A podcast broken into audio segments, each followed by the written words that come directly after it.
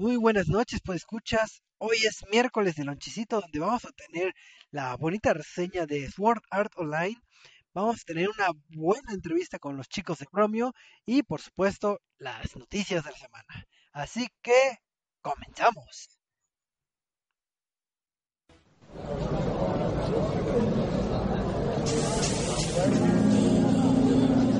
Reset presenta.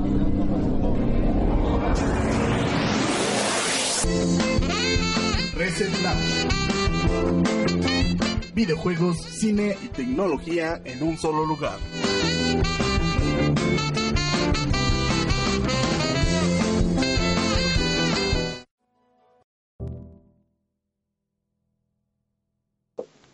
Muy buenas noches, pues escuchas. Es miércoles de lonchecito donde vamos a hablar de esto que tanto nos apasiona, que es el mundo de los videojuegos.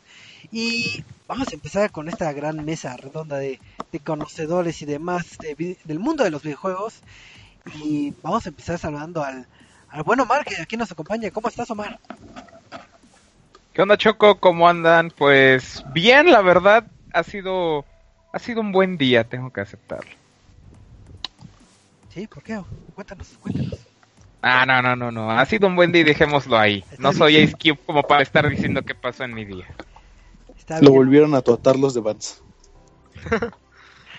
también, también, también. De hecho, tiene algo que ver con, pero no voy a decir nada todavía. Sí, no, se puede salar. Pero, Omar, en cosas que sí nos puedas comentar, este, ¿qué has jugado en, en esta semanita? He estado jugando eh, Mulaka, he estado jugando Pato Box. Qué bonito juego. Y he estado jugando Overwatch. Claro, Pato Box es un hermoso juego. No, y Overwatch, Mulaka. Pues, este, Simón. Ahora sí que Tan bonito. le a, a, juegos, juegos mexicanos. Así es, y un juego que pues no es muy mexicano, pero tiene mexicanos, aunque digan que no. Pues, tiene dos, ¿no? Estoy viendo ese Reaper. No, acuérdate que Reaper es el mexicano que no es mexicano. Pero sí es mexicano. y Sombra. no. Sombra, hay Sombra sí. Pero Sombra, Sombra es dice. Latino, ¿no? O, sí es mexicana. Pero no, es mexicana. Es mexicana. Ah, ya. Chicana hasta cierto punto. Mexicana. Pues ahora sí que ya aprendimos un poquito de, de estudios eh, mexicanos con los que Y Kleptocats vayan a jugar Kleptocats 2 y les va a perder el tiempo con gatos. Ya es el 2, sí, cierto. Una pregunta, que yo, yo no he jugado esta secuela, pero vi un arte, ¿es ahora como ahora en el espacio o algo así o, estoy loco? Sí, es que eh, no sé si, jugaste el anterior. Cada, cada escenario era en distintos lugares, entonces van de la misma forma, hay escenarios distintos. Ok, entonces ya saben el, el, el buen consejo de, de buena mar, así que jueguen Kleptocats 2, 2. Porque ya llevo yo ahí, miren, el 1 nada más así para darme un quemón yo solito llevo como 100 horas y en el 2 llevo unas 10. Este, pues, como lo dejo de fondo la verdad del juego. Pero luego porque se gasta la pila del iPad. Bueno, pues ahí tenemos nuevas recomendaciones de jueguitos. Pero aquí también nos acompaña el buen José. ¿Cómo estás, José? Buenos, buenas noches. Eh, y pues, hola. No, muy, muy platicador José. ¿Qué has estado jugando? Sí, yo sí. Pues ahorita le he pasado jugando Sea of Thieves. Uf, juegazo que ha sacado. No sabe manejar, güey. No, no, no. Sí sé manejar. y, y, también aprovechando el Game Pass, he estado jugando Super Lucky's Tale. Eh, muy bien, muy bien buenos jueguitos con los que has disfrutado. Pero también aquí está el buen Marquito. Marquito, tú has estado jugando algo que vas a reseñar al rato, ¿no? Hola, hola, buenas noches. Sí, vamos a reseñar el juego donde sale Aloy de este Horizon Zero Dawn. Nada, no es cierto. ya sé que es lo que juego siempre. Pero sí, vamos a reseñar un jueguito bonito al rato. Así es, al rato nos comentarás. Y también aquí está el buen Ceja, Eduardo. Hola, muy, buenas nochecitas, Choco. ¿Cómo andamos? ¿Cómo andamos? Bien, bien, bien, con muchas energías. ¿No les tocó la lluvia? ¿No, no se mojaron? ¿No? Nada. ¿Todos llegaron con bien a sus hogares? Eh, preguntar, pero sí, todo bien, todo bien. Gracias, gracias. Ah, bien, entonces. No, a, mí sí me agarró la lluvia. Si nadie sacó caparazones de colores en el tránsito, todo estuvo bien entonces. Y no sé si ya está el Samir aquí con nosotros. No, él llegaría un ratito más. Ah, bueno. Entonces, les recordamos lo que son las redes sociales para que estén en contacto con nosotros y nos manden mensajitos, preguntas, comentarios, quejas y demás. Y, bueno, Marquito les va a decir, Ay, ¿quién anda respirando Es Eduardo. en el micrófono? Darth Vader. entonces, Marquito, No, sí. Bueno, las redes sociales son arroba resetmx a través de Twitter, por Facebook reset.tv, en YouTube reset.tv me parece también y en Twitch resetmx oficial. muy mal, Marquito, muy mal. Deberías que decirlas ya casi, casi como tatuadas en el corazón y ya ni porque te pregunto siempre a ti, siempre se te olvida. Ni modo, Ah. voy a tener que preguntarles. Tatuátelas en el brazo, funciona. Ándale. Yo tengo todas mis frases de lonchecito tatuadas, no es que no me alcanza, no me alcanza el cuerpo. Digo que estoy chaparrito. Ah, bueno. Pero vamos a las noticias de la semana porque como toda la semana siempre hay cosas que comentar y voy a empezar con una noticia que es este de esas noticias bizarras raras que las comentábamos nada más para eh, alegrarnos un poco la vida o, o espantarnos un poquito de este bonito mundo que es de los videojuegos. Eh, Ustedes sabrán o se les hará conocido un título llamado PUBG, PUBG, este título que es este, ahora sí que es el título, uno de los títulos que ha ge- generado mucha, mucha, este, mucha fanaticada. ¿Lo, lo conocen? ¿Lo han oído? Sí, claro. Sí, sí, sí. Ah, muy bien, qué bueno que Sí. contestaron rápido. Pues resulta que hay gente que, pues, como en todos los videojuegos, que se vicia un poquito jugando eh, eh, estos títulos y pues muy, ya si quieren viciarse o no, pues ya es cada quien su gusto. Y pues hay gente que quiere dedicarse a esto y, y ser el rey de los eSports, etcétera, etcétera. Pero ¿qué pasa cuando no todos ven con el mismo cristal tus objetivos a largo plazo? Pues es lo que le pasó este a un muchacho de llamado Alex Lovell allá en eh, según yo en Estados Unidos, donde él se la pasaba jugando este PUBG horas y horas y horas, pero allá en el fondo, allá en la esquina estaba su, su mujer, su esposa. Entonces, el jugar excesivamente y no prestarle atención a tu pareja hay veces que puede llegar a afectar un poquito tu relación, un poquito. Digo, y más si le añades ¿Qué tanto que- es tantito, Choco? Digo, eh, poquito, digo, to- to- todas las parejas suelen tener discusiones, ya sea por videojuegos o otras cosas. Y digo, pues poquito que le encontró su perfil de, de Tinder, esta red social eh, dedicada para el ligue y demás. Bueno, y qué poquito que encuentre eh, cabellos este, pelirrojos cuando ella no es pelirroja en la regadera. Entonces, eh, Ahora eso está muy... entonces, cada cosita fue mermando este la paciencia de, de esta Emily, que es la esposa. Entonces, mientras Alex jugaba felizmente sus videojuegos favoritos, ella adquirió una katana y aprendió a utilizarla. Y, y ustedes dirán, ¿quiere partir sandías con una katana? Pues no. Pues mientras estaba jugando PUBG, llegó la mujer un poco molesta por todas estas situaciones. Y casi, casi... Claro. ¿Cuando estaba dormido? ¿Estaba dormido? No me acuerdo si estaba dormido o cuándo. Sí, Sí, sí, creo que de estaba- hecho sí creo que estaba Yo me- dormido. Sí. Yo me Estaba creí que estaba dormido, dormido, pero- ajá. Estaba dormido, pero estaba jugando en su mente el PUBG. Ándale, posiblemente. Entonces, ¿qué hizo esta Mm. chica? Pues, sacó la katana y que la ocupa en contra de su esposo. Y él despierta, obviamente espantado y acuchillado. Bueno, no sé si se diga acuchillado, eh, encatanado. Cataneado. Entonces, sí, pues despierta con el espanto, agarra la katana y, e intenta lidiar con la chica, así de que, ¿sabes qué? Cálmate, cálmate, no, no es la forma de, de lidiar con, con estas cosas. Entonces, pues, pudo razonar un poco con ella y al final de cuentas... Después que lo atacó con la después de katana. que la ca- atacó con la katana y pues eh, el chico pues sufrió varias lesiones en creo que en los brazos y, En los dedos. y en los dedos entonces va a En los necesitar dedos. Cierta rehabilitación y bastante tiempo para que pueda volver a jugar sus videojuegos favoritos y pues esta persona ya está tentativamente encarcelada o tendrá que pagar una fianza de 350 mil dólares Y la moraleja es que, pues, este chico al final de cuentas no lo vio como de que, ah, está loca, sino que él lo tomó como de que toda la vida, todos estos videojuegos me han preparado para momentos como estos. He vivido acciones en PUBG pegando con sartenes, pero nunca me habían preparado para algo como eso. Entonces, extrañamente o, o felizmente, pues lo vio por el lado positivo eh, toda esta situación, pero esa es la noticia rara del día. Entonces, con, e- con estos datos, ustedes este, van a estar vigilados cuando tengan pareja o, o nada más será como una bonita anécdota que comentamos ahorita. Choco, si tu mujer te atacara con una espada, ¿podrías defenderte? Eh, posiblemente no, yo creo que gritaría. Solo mucho, si pero- tienes el nivel de experiencia necesario. No, yo creo que Choco no. nada más juega este... Puedo decir que a mí una vez me aventaron un sartén. ¿Dormido Así o cómo fue? No, no, no, no, no, en una fiesta el papá de la chava con la que medio tra- traía ondas estaba medio jarra, eh, dije algo para variar que no, en teoría no debía y me lanzaron un sartén. ¿Y lo esquivaste o, o lo recibiste lleno? Ah, no, me dio en la pierna.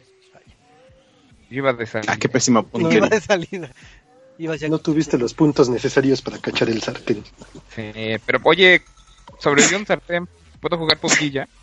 Sí, yo creo que sí. eh, Sí, sí. Te da mucha experiencia. Necesitas ¿Te gusta subir el tu pollo? nivel de experiencia. Si te gusta el pollo, ya le hiciste, porque es lo único que al parecer les dan de comer a los jugadores de PUBG. Yo. Qué triste noticia. Pero, ¿No hay un ¿cómo- tipo 1 o algo así?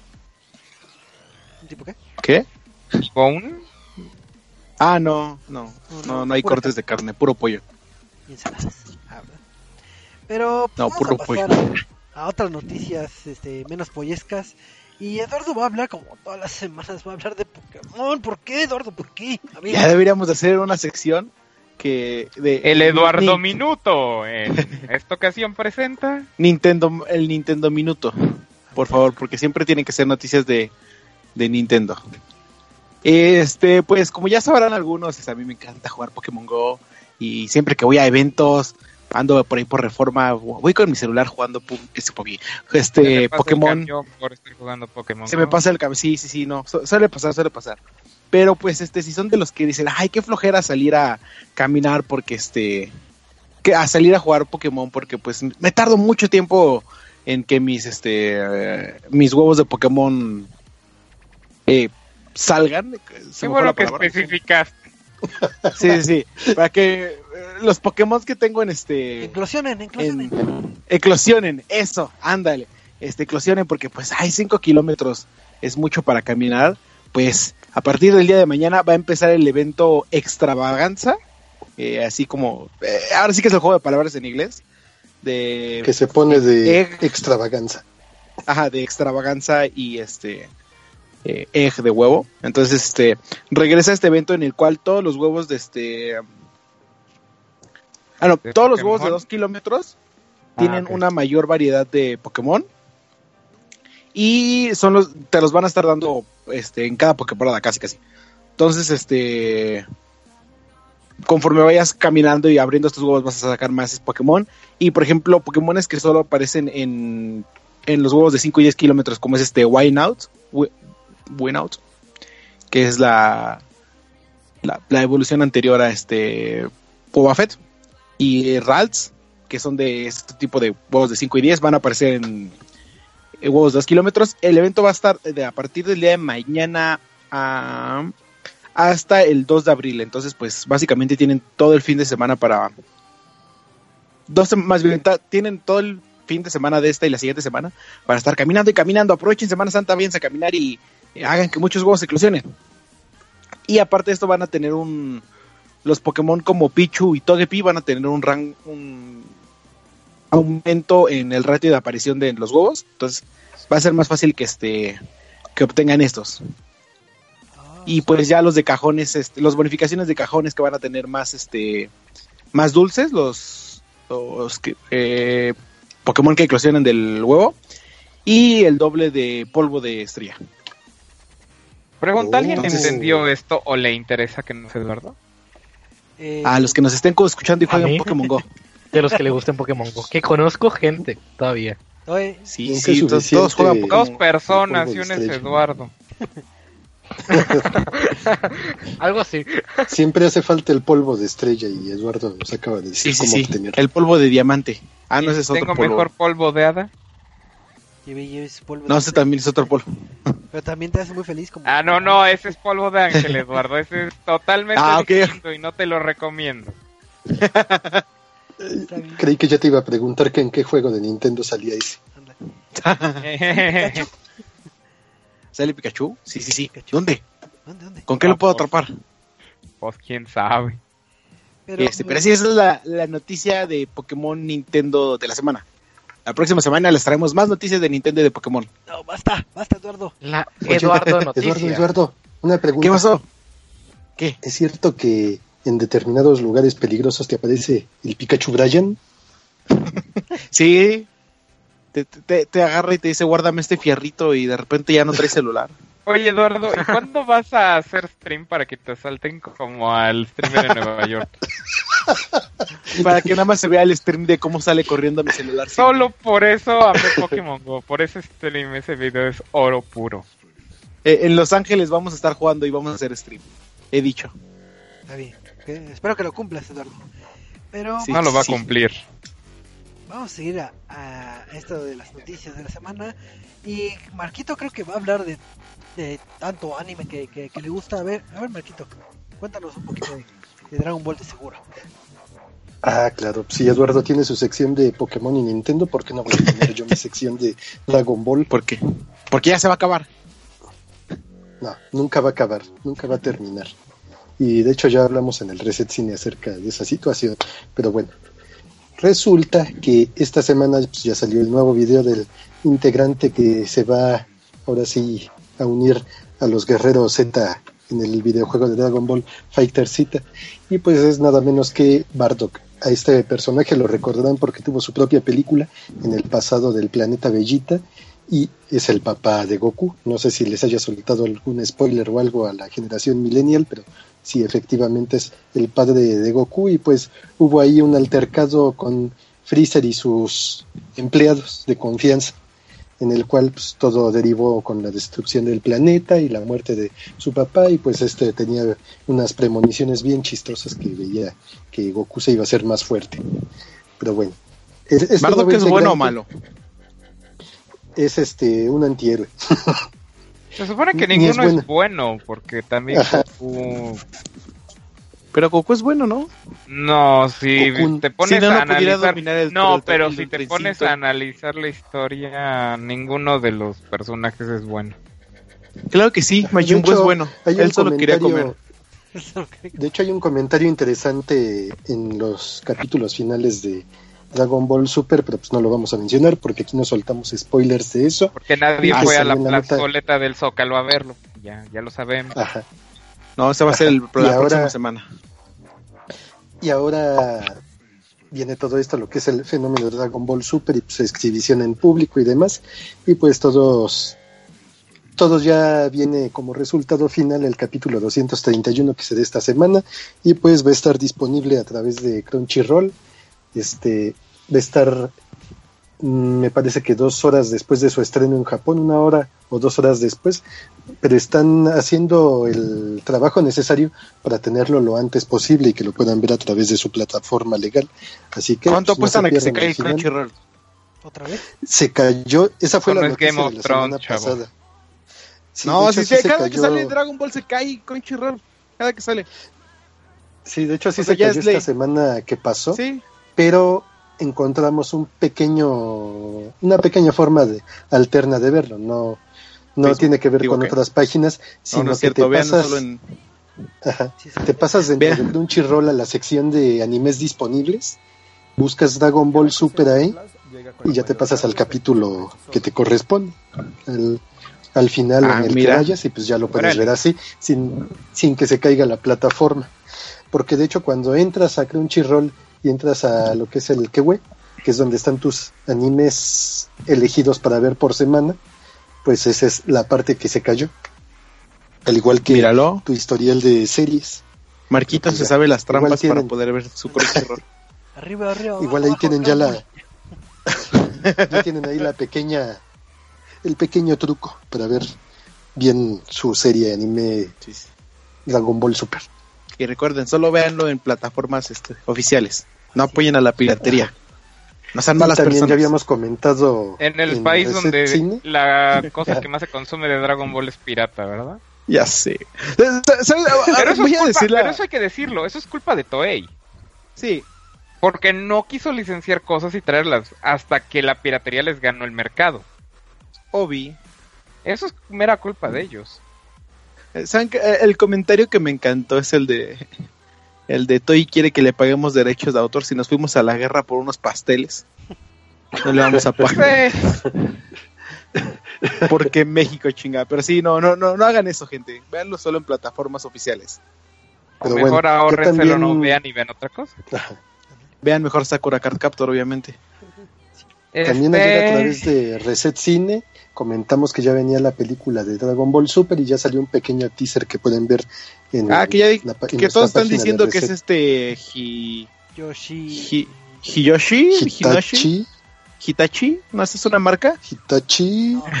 sí, creo que sí. Jiu-Jitsu, Bueno, Ahorita- ahorita digo quién quién. sí están especa- especulando de que es cierto Sí. personaje que se menciona en los últimos capítulos de Dragon Ball Super que, que los invitamos a que lo vean en la plataforma este oficial para que sepan de quién. Yamoshi. Éndele, exacto. Muy bien. Muy bien.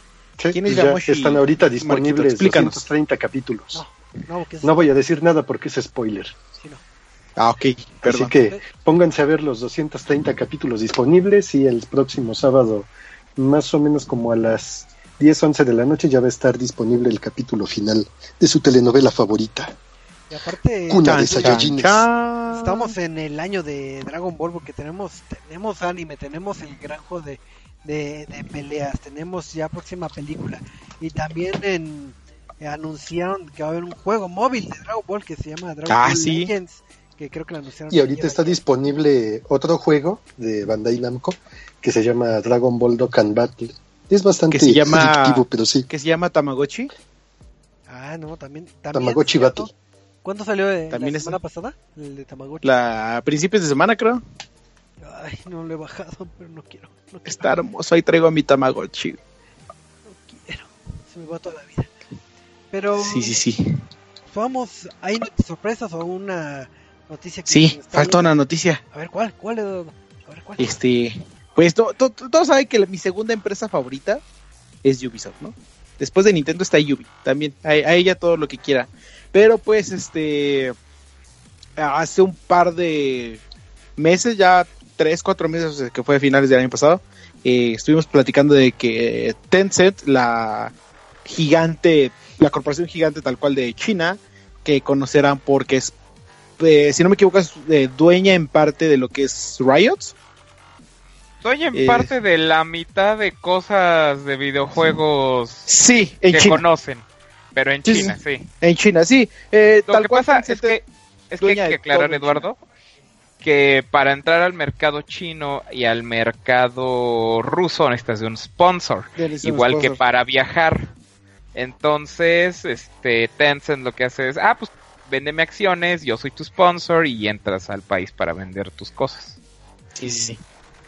Bueno, el chiste es que pues, lo, lo conocerá como este eh, la empresa que tiene gran parte de lo que es Riot Legends, eh, Riot, PUBG. lo que es Riot Games y la parte que tiene la empresa que tiene gran parte de Bluehole Company Ujú. es Bluehole Studio se llama, que es este desarrollo de PUBG y la empresa que acaba de traer a móviles lo que es este PUBG eh, en iOS y Android, ¿no? Pues este esta empresa china que parece ser como ahora sí que la versión china de Disney acaba de hacer un movimiento para salvar eh, entre comillas a Ubisoft. Porque como les decíamos a finales del año pasado la empresa Vivendi que es una empresa francesa estaba comprando de poquito en poquito eh, acciones de Ubisoft. Y de acuerdo a leyes de este de economía en Francia eh, cuando llega, ahí llega un punto en el que ya tienes tantas acciones que ya tienes que comprar como tal eh, la empresa y volverte socio may- mayoritario y Vivendi estaba intentando hacer esto y hacerse dueña de Ubisoft. Este, desde, desde 2015 Vivendi estuvo comprando acciones y hasta el día de, bueno, a finales de año que empezó todo el relajo, llegó a tener el 27.3% total de la compañía. O sea, ya era casi un tercio de este. Ya, ya tiene gran parte en la mesa directiva, ¿no? De accionistas. Eh, Ubisoft estuvo eh, promulgando ante esto, estuvo este diciendo que no querían que Vivendi los comprara. Y este, el CEO, este, Yves decía que eh, querían preservar su independencia para pues así que ellos desarrollar los juegos que quisieran, eh, llegar a las consolas que quisieran, hacer pues básicamente como que ellos aman. Eh, desde 2016 estaba viendo este compra masiva de Vivendi, 2017 pasa y cada vez se hacía como más de que eh, Vivendi iba a comprar por completo a Ubisoft y se iba a ser la dueña. Y lo que pasó es que la única forma de que Ubisoft se salvara era que comprara las acciones que Vivendi tenía y hacerse dueño de, de ahora sí que Ubisoft volver a ser, ser dueño de sí mismo.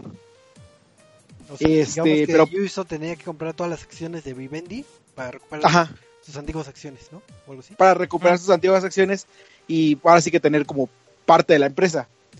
Este, pero obviamente Ubisoft no tenía el dinero para hacer esto y aquí es donde entra Tencent, quien este, en lugar de pagarle de cajón todas las, el 27.3% que estaba, que tenía este Vivendi, eh, Tencent salió y dijo, va, no te preocupes, yo te doy el dinero y ya tú me vas pagando a mí este, en parte, otra parte me las quedo yo y otra pues la pagamos de una vez, ¿no? Entonces, este, lo que hi- hicieron el acuerdo que Tencent es un eh, inversor a largo plazo y con esto Ubisoft se deshace por completo de Vivendi y del este, de que querían quedarse con la empresa básicamente. Eh, ¿Cuál sea el futuro para Ubisoft? No se sabe porque ahora que Tencent tiene este parte de sus de sus Tiene el acciones. 5% de las acciones, ¿no? De aquí hasta que pague por completo Ubisoft eh, las acciones de vuelta. En una de esas, y quién sabe, Tencent podría terminar comprándolo. Y este y ahora en- a- se sumaría a todo lo que es este Riot, a lo que es este Supercell, que es de Clash of Clans, y a Epic Games. Y a cientos de más acciones de otras desarrolladoras, inclusive creo que ahí tiene de Blizzard.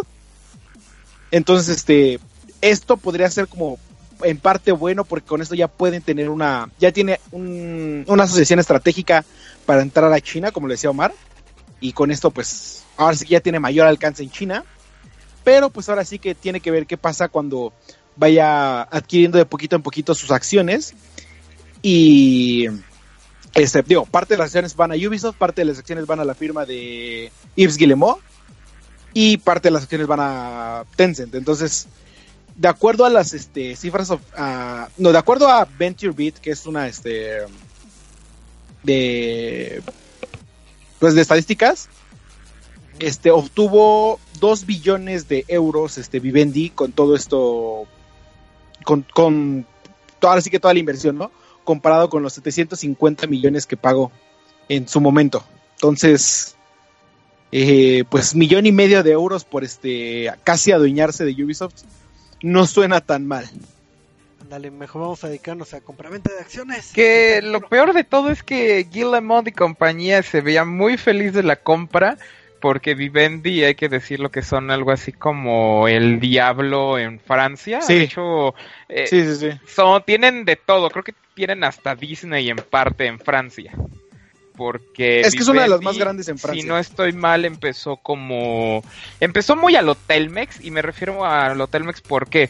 Porque si no estoy mal, sus inversionistas primarios comenzaron en gobierno. Y con algunos. Pues cosas truculentas Tienen un avanzando. canal, como tal, su principal parte llegó con este Sí, canal de fue, televisión. fue con el canal de televisión. Pero lo que pasa es que también han hecho cosas para gobierno No, sí, eh, claro. y demás. O sea, Vivendi es el diablo en Francia. El problema es que Tencent tampoco Sí, por eso te digo, no, no hay ni a quién irle. No, yo te soy sincero, me hubiera quedado con Vivendi. Es que, ¿sabes cuál es el problema? Que Vivendi, tal cual, si la compraba, se iba a ser dueña y iba a hacer lo que quisiera Vivendi. Sí, pero mira, prefiero Vivendi sacando cada año un nuevo este de Division a Tencent en unos años sacando juegos De Division PUBG.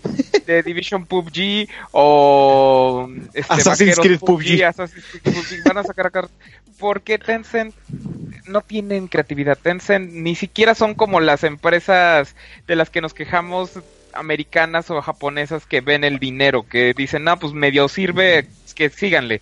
Es como de, no, lo que pegó es esto, explótenlo. Y los japoneses y los chinos son así, explótenlo hasta quemarlo. Entonces, pues no sé, como que preferiría Vivendi y tener a Ubisoft como ahorita está, que tampoco están tan mal. No, a- Ubisoft está bastante bien ahorita. al diablo que es Tencent. Tencent sí, ahí sí. Si existe un anticristo, son esa compañía. Créanme. Sí. Porque No, te digo, y aparte no es la primera vez que hace terror. esto. tan fácil que ellos tenían una filial la cual fue la que se dio a conocer hace unos años porque en su fila de trabajo de ensamble de piezas pusieron es un edificio gigantesco y pusieron unas vallas para que la gente no se suicidara esa compañía se llama Foxconn entonces ahí por ahí empiezan las historias de terror con Tencent y hay peores Sí.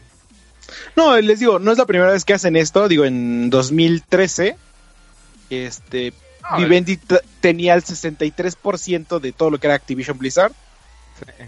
Y este, y o volvimos al caso de que o ya la compras por completo o vendes tus acciones y Eh. tuvo que venderlas por 5, casi 6 millones y no las vendió por completo. Todavía tiene 11% de lo que es Activision Blizzard. creo que fueron de las más caras, ya que por ejemplo las de ahorita de Ubis fueron creo que 66 dólares por euros por acción. Si no estoy mal, se vendieron las de Blizzard por casi 100 euros, ¿no? Si no estoy mal por No acción. me acuerdo, ese sí no dato. Pero no sí tengo. me acuerdo que fue así de las más caras que se venden en acciones. Sí, sí. Porque el, eh, ese sí me acuerdo que fue muy sonado porque las pusieron al público. No fue este a una compañía como tal, fue como de pues, quien quiera y le- les vendemos una acción, órale. Pero, Fue en pues, el ver, no, es que fue en el momento en el que Blizzard pasó a ser de Activision. Sí. Porque era en, el momento en el que Blizzard como tal no era de Activision. Iba, iba era a Blizzard. desaparecer como tal la base e y se iba a hacer una nueva. Que quien haya comprado, pues ahorita podría hacerse rico porque Blizzard, pues básicamente tiene Es Overwatch. Overwatch y va a tener Call of Duty y bueno. Sí, sí, sí. Sí, entonces, este, digo, ahorita de videojuegos está en Blizzard, bueno, Activision Blizzard, está en Gameloft, que también tiene la mayoría, este, y en Ubisoft, que pues ya los quitaron básicamente, ¿no? Y Tencent toma su lugar. Eh, pero para que se den una idea, son básicamente los dueños literalmente de Universal Music Group. Sí. Bien. Sí, Entonces, para que... y el último trimestre duplicaron todas sus ganancias, entonces para que vean el poderío que tienen las personas Tencent, nomás que se vengan para acá, ya los conquistan. No, Yo sigo cállate, que diciendo, en una de esas- Están detrás. No, Tencent es de las compañías que están ap- apoyando esta red social de puntaje entre los chinos. Ah, sí. que es básicamente Black Mirror. Ahí sí Black ves Mirror. Black Mirror. No, la verdad yo sí le tengo un friego de miedo a Tencent. Yo sigo diciendo Sí. que Microsoft debería de comprar a Tencent. Ya lo había prefiero, a dicho. los, prefiero a los gringos controlando el mundo que a los chinos. Prefiero al ratoncito controlando al mundo que a... Mínimo vamos a tener a un Bill Gates donando dinero y a un Balmer diciendo developers que a unos chinos rankeando gente. Al rato vamos a organizar PUBG en la vida real. Híjole, si te dijera qué hay con los chinos, pero bueno. Comen perro. No, no, no, no, no. Eh, hay una. En, en China se está queriendo poner de moda en los foros que se haga gocha estilo PUBG. O sea, no, no estamos Uy, sí, tan como- lejos de un PUBG en la vida real. ¿Dónde me apunto? Ahí está la idea millonaria, ya cópienla aquí en México. Háganla. No, oye, pero Y cuando nos pidan derechos de autor los mandamos muy lejos. Ándale. les decimos que Toei nos dio permiso. Ahorita no, joven. Pues ya que estamos tocando temas de, de Toei regresando a, esto de la animación, creo que es buen puente para, para hacer lo que es la reseña de la semana que, que curiosamente como, como que hoy ha sido un, un podcast bastante de anime. El buen Marquito se dio la tarea de jugar un título que está basado en un en un arco de un anime este popular que se llama, si no mal recuerdo, Sword Art Online y que no sé qué tan popular haya sido ese arco en particular, pero al final de cuentas eh, las personas de Bandai Namco decidieron hacer un título enfocado en, en este arco, así que Marquito, tú que lo estuviste jugando, cuéntanos un poquito qué es esto de Sword Art Fatal Bullet. Ah, no sé, fíjate que no, no es cierto. Sí, sí, sí, hemos estado jugando este jueguito que nos proporcionó Bandai Namco de, de México y pues este juego está... mm, no te hacen muchas referencias de lo que es el arco en cuanto es la animación, así que pueden estar a salvo en cuanto a spoilers y de lo que se trata. En este juego tienen a su personaje desde un principio, lo pueden ir creando y lo van manipulando van teniendo lo que son este los parámetros para la creación del personaje. Desde el inicio tienen la opción de crearlo como masculino o femenino depende de lo que quieran ser ustedes. Si se sienten poderosos o poderosas pues ya ahí escogen el género de su personaje. Lo bueno de esto de todo esto es que pueden ir cambiándole las facciones a lo que es el personaje. Pueden ir uh, modificándole lo que es la estatura si quieren ser hobbits, pueden dejarlo como de un metro veinte o algo así. O si quieren ser gigantes o unos elfos bien, bien altos, pues ya de casi dos metros. Pero igual aquí pueden irle cambiando lo que son las facciones del rostro.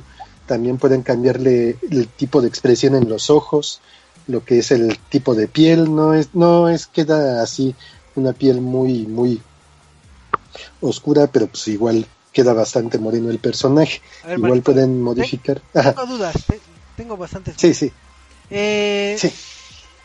eh, recordando el anime toca eh, es un arco entre entre temporadas por así decirlo aquí te manejan la misma historia que la ves en el anime o es todo independiente o ni te la cuentan o, o qué dirías? Ah, a, es- a eso vamos terminando de describir lo que son los parámetros de creación del personaje.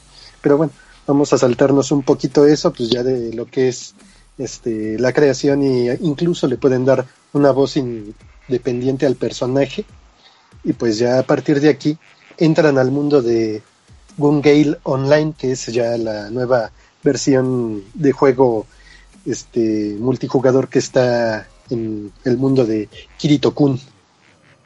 Pues entonces entran a este mundo y encuentran a su amiga de la infancia, Kureja.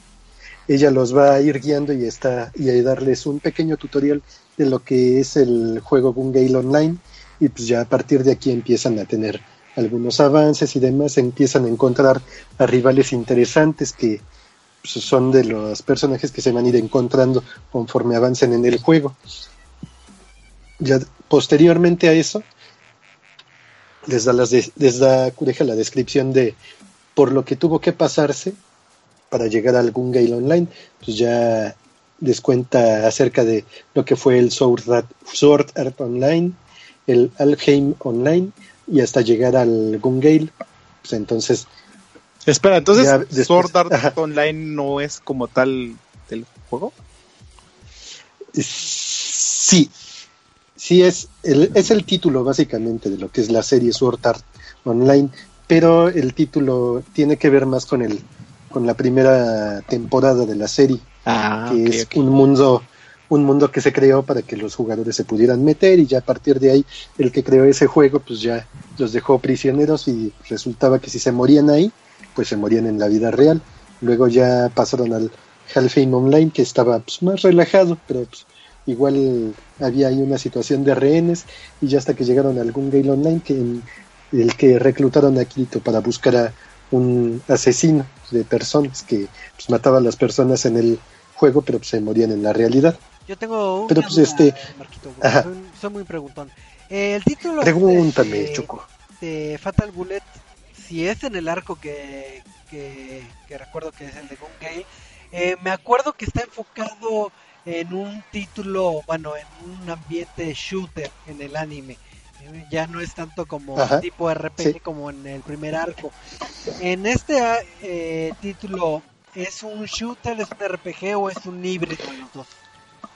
Es un híbrido de los dos, es un shooter RPG que en un principio te dan lo que es una pistola, que es el equipamiento básico. Como eres nuevo en el juego, te dan lo que es el equipamiento de vestimenta y armamento básico de combate. Lo que es tu compañera de juegos, pues también ya tiene avances en cuanto a lo que es todo eso.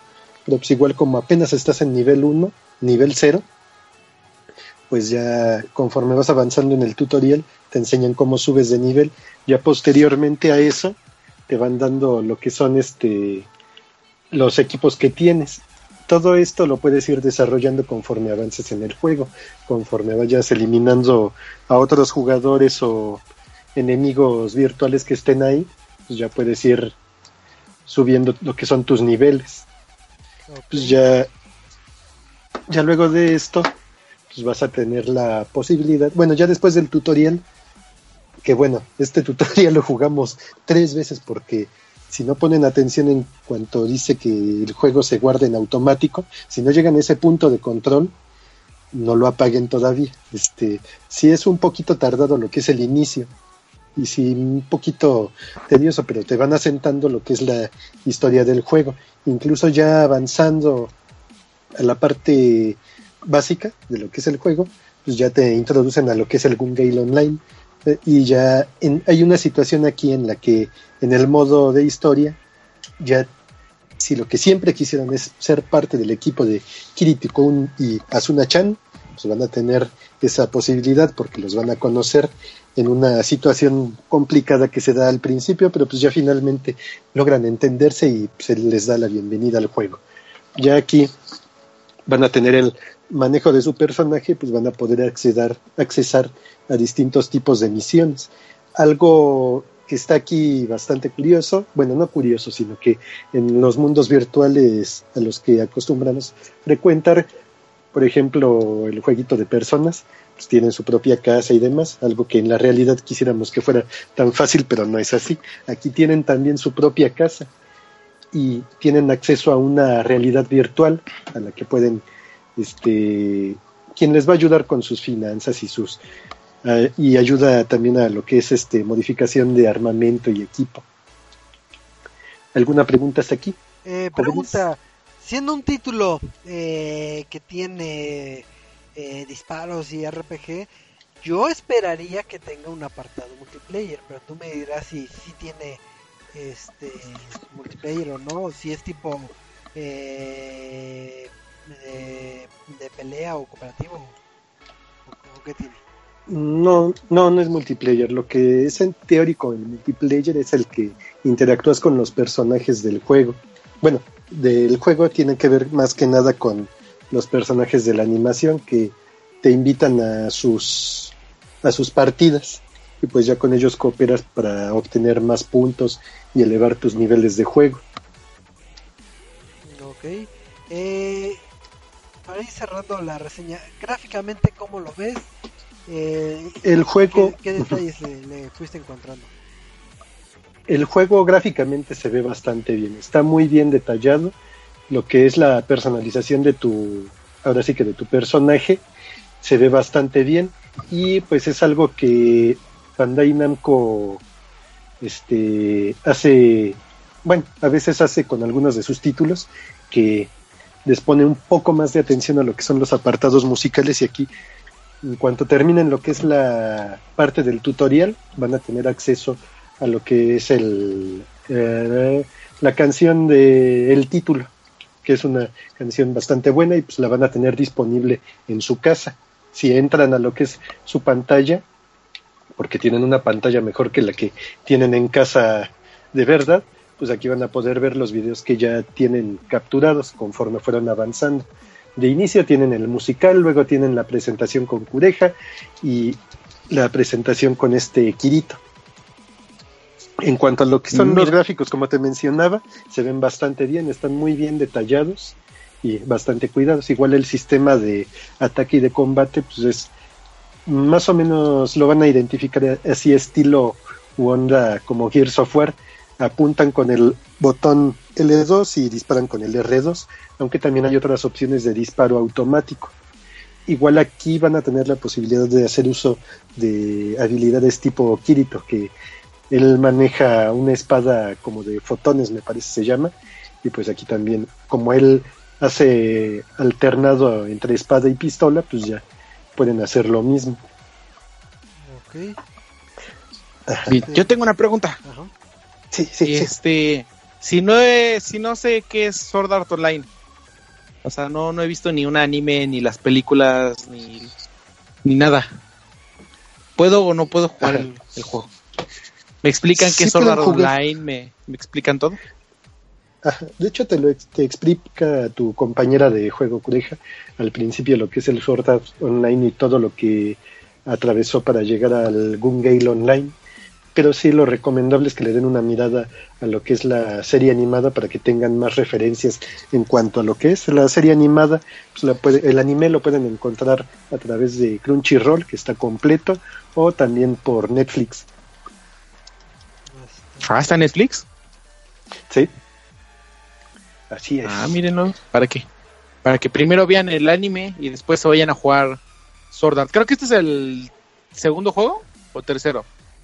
Sí, me parece que es el segundo. El primero me parece Porque el que está primero es el. lo que fueron. El Hollow Realization. Hollow. Algo así se llama, ¿no? Ajá. Ajá. Que igual basado en lo que fue las anteriores temporadas de la serie. Pero bueno, igual aquí pues ya pueden darle una mirada al anime y pues ya también darse una vuelta por el juego, aunque el juego no les va a soltar muchos spoilers de lo que es la serie, nada más hace referencia de lo que pasó. Ya Ah, aquí, ya ahí pues van a poder ver la serie y pues irlo alternando con el juego. Entonces sí me lo recomiendas, Marquito. Sí, sí. Sí, está bastante bien el juego. Sí, es un poco simple en cuanto a lo que es la, el manejo de las habilidades, pero sí, igual tienen un manejo similar a lo que ya habíamos visto en juegos anteriores, como en el de los siete pecados o en el de Nino Kuni.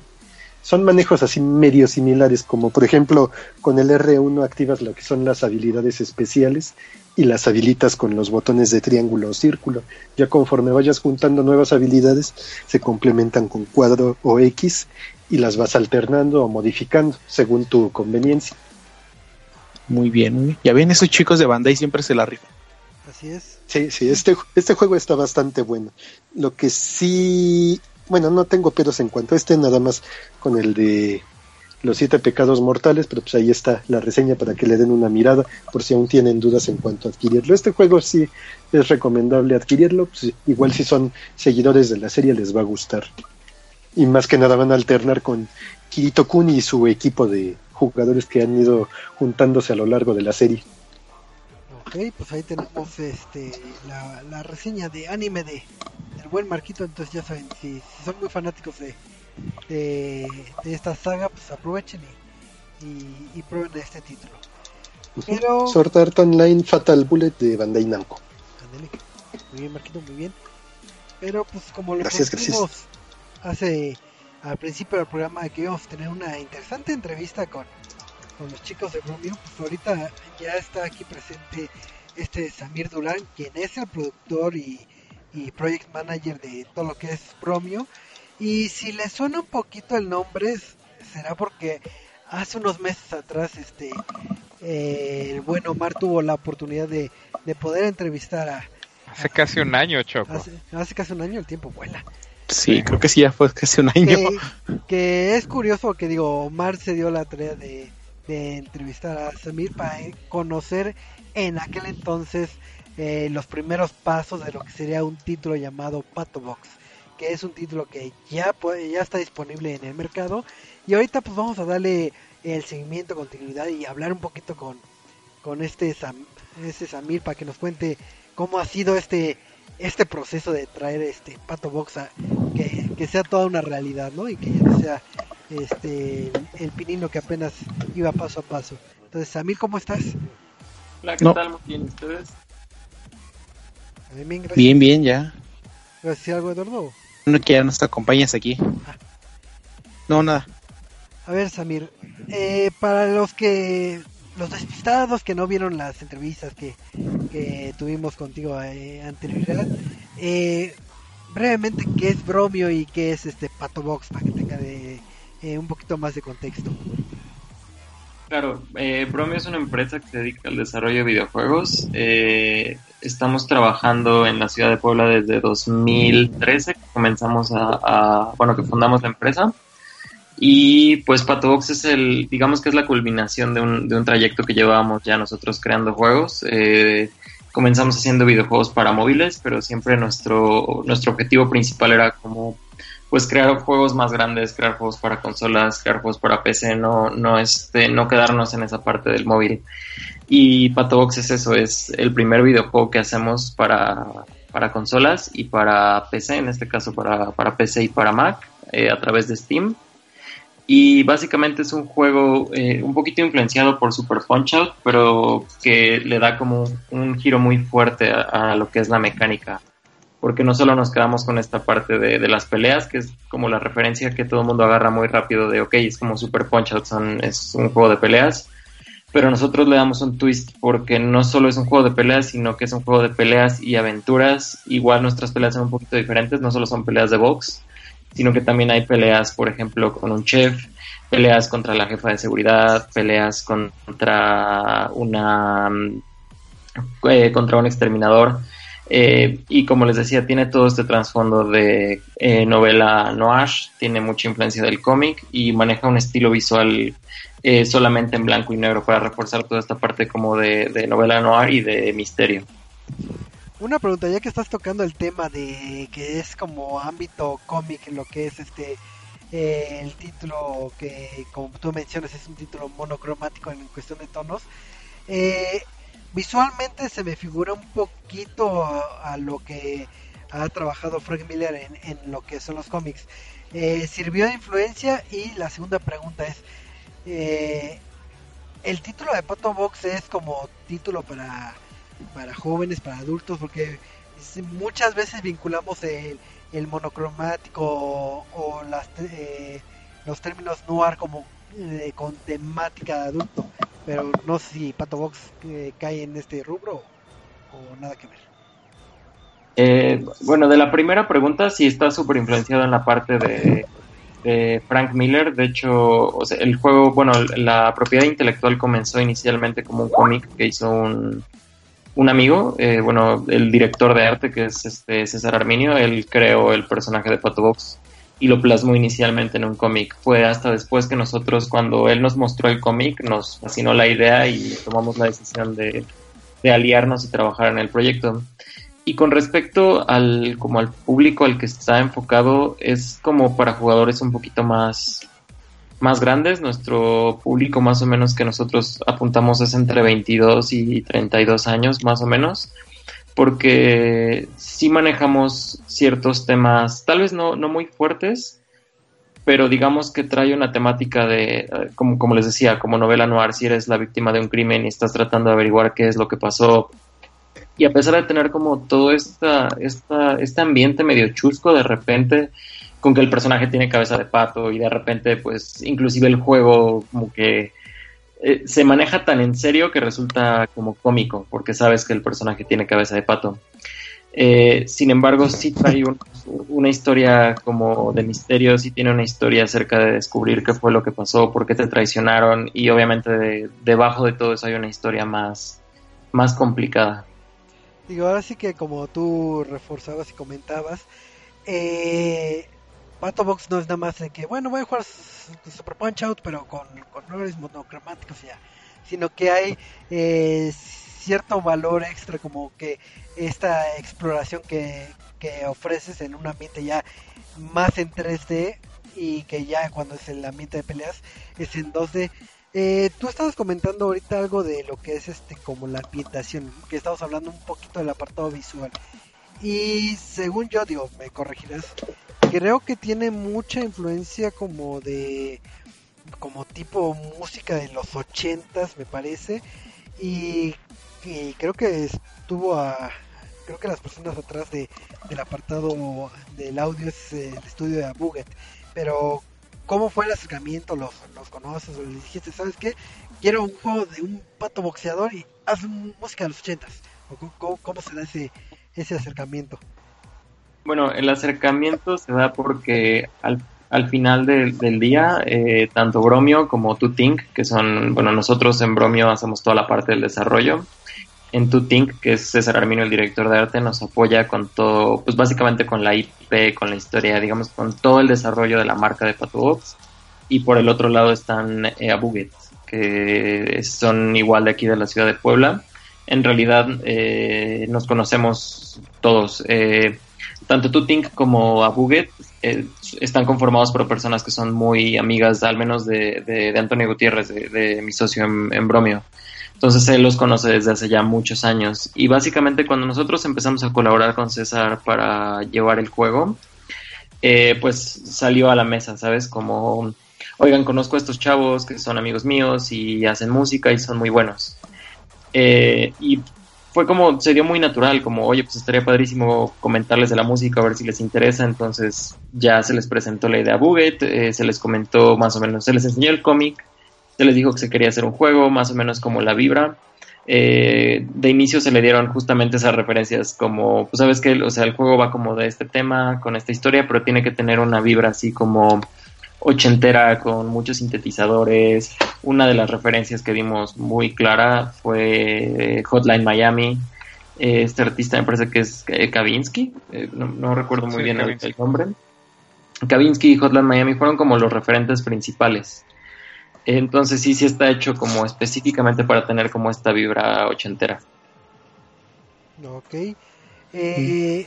Ahorita ya platicamos un poquito de, de, lo que es este Pato Box. Eh, si no me recuerdo, digo, en ya en entrevistas pasadas, pues se platicó un poquito de lo que es el proceso de, de cómo hacer el videojuego. Y llegaste a una fase donde ya lo estás, este, vamos a decir, promocionando y infiero que has ido a, presentar juegos, me parece que fueron a, a lo que es, por ejemplo, PAX, eh, si, no mal, si no mal recuerdo, creo que estuvieron asistiendo a este tipo de eventos eh, donde te juntas con otros este, estudios independientes. ¿Cómo se da esta relación de que tú vas a un evento y encuentras, voy a decir entre comillas, tu competencia? eh, al lado, en un boot al lado o enfrente de ti, pero que, digo, infiero que hay cierta sinergia de que, oye, está muy padre Pato Box, este, deberías que meterle esto, nosotros estamos, no sé, en Nueva Zelanda y estamos haciendo este proyecto, etcétera, etcétera.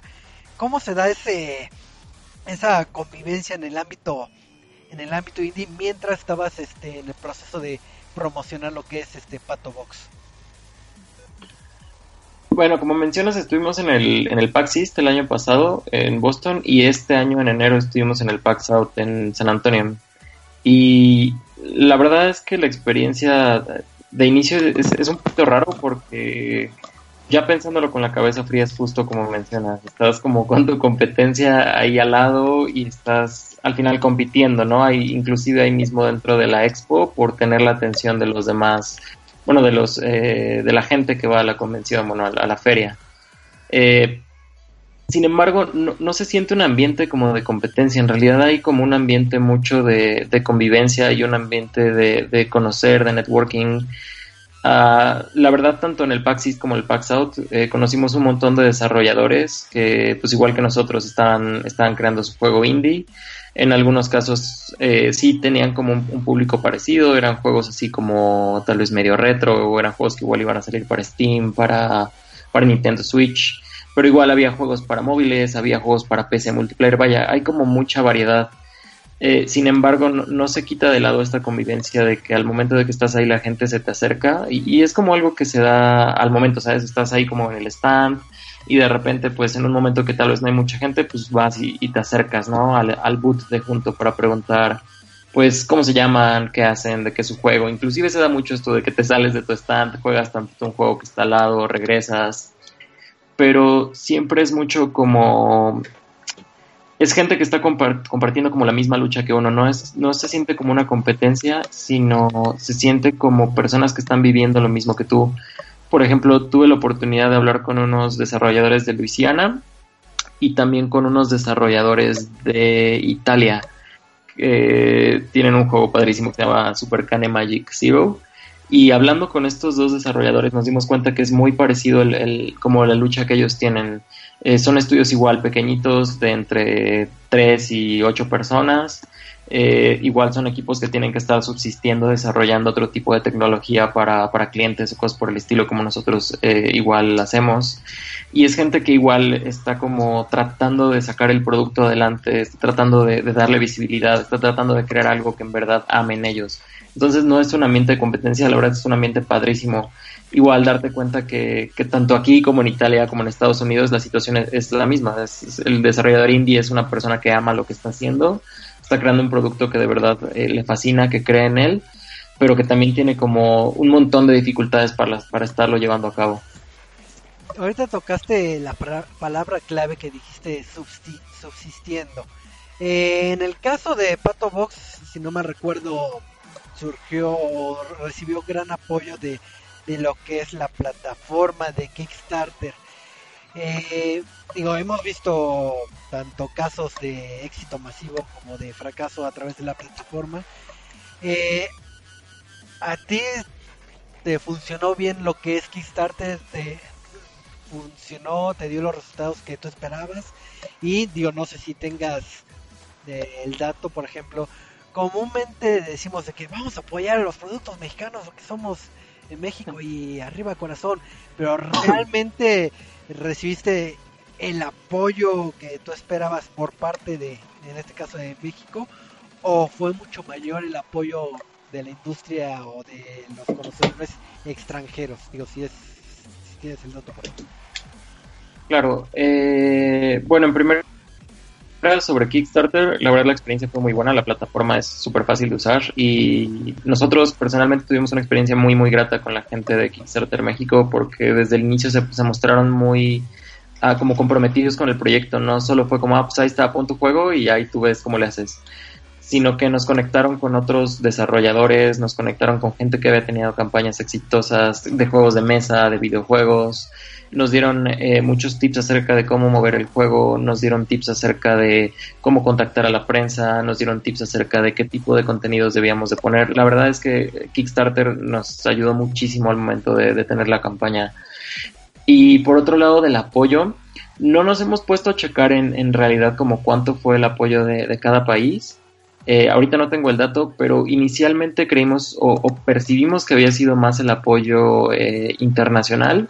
Sin embargo, ahorita que estuvimos repartiendo las recompensas, nos dimos cuenta que sí está un poquito más parejo. Eh, el apoyo fue tanto internacional como nacional, aunque nosotros de inicio habíamos sentido que había sido un apoyo un poco más eh, del extranjero, pero en realidad sí fue un poco, sí fue mixto. No, pues qué bueno que, que, que fue de, de, ambas partes, porque muchas veces eh, se hace como cierto lanzamiento cierto boom, nada más en una zona y pues ahora sí que lo ideal es que se den a conocer a alrededor del globo. Eh, el título de Mira, Box... Ah, te voy a, ir a interrumpir sí, rápido, Choco. Yo quiero mencionar que se me hace interesante el que mencionen cómo también triunfa en el extranjero el juego y a ti también te lo dije en su momento, se me hace interesante porque tú ves el juego y es un juego que no saldría de México, es un juego que saldría de cualquier parte del mundo. No grita estoy hecho en México, no grita nada de eso. Tiene una escuela y un diseño propios que el estudio fue preparando y que fueron creando. Ahora, eh, viendo los trazos originales de, este, de hecho me eché la entrevista hace poco también el stream que hicimos y cosas así. ¿Cómo has visto el, lo que fue el avance de Pato Box desde hace poquito más de un año que lo presentan a la semana pasada cuando ya nace el juego? ¿Y qué es lo que más, ahora sí, más te agradó a la hora de, de enfrentarte al reto de lanzar el juego y de desarrollarlo? Pues de, de la primera pregunta acerca de cómo veo la diferencia de hace un año, por ejemplo, que platicábamos con ustedes ahora. La verdad es que creció, yo creo que más allá inclusive de lo que nosotros teníamos en mente. cuando hicimos la planeación teníamos bien pensado la cantidad de jefes, la cantidad de niveles, eh, inclusive teníamos como una idea de los minijuegos, teníamos una idea acerca del desarrollo narrativo, eh, sentíamos que teníamos todo en lugar, pero creo que nosotros queríamos hacer algo más, este, más pequeño, pero después de, de todo lo que pasó con Kickstarter, después de haberlo presentado en, en el PAX East y ver el- ese recibimiento, creo que hasta nosotros eh, eh, tuvimos que expandir la idea, como que llevamos algo que queremos hacer pequeño y de repente con el recibimiento, con, con los comentarios y todo, pues no sabes que esto tiene que ser enorme y tiene que ser algo increíble.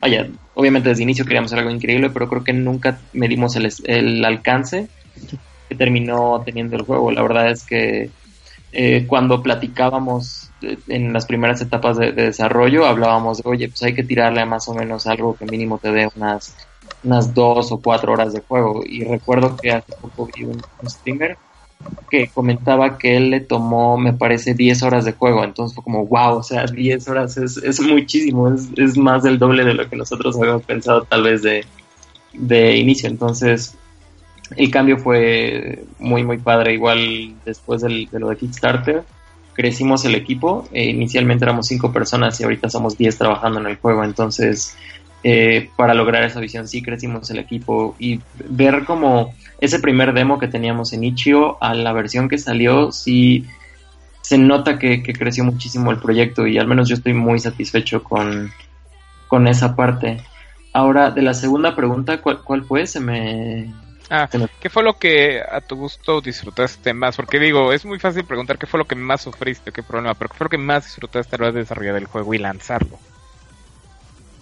Ah, yo creo que el, el tener que estar superando problemas que jamás pensamos que, que iban a salir, eh, por ejemplo, tener que trabajar con un equipo tan grande, eh, como les comento, nosotros éramos cinco y desde 2003, perdón, desde 2014, pues ya estábamos como este equipo casi conformado de cinco personas.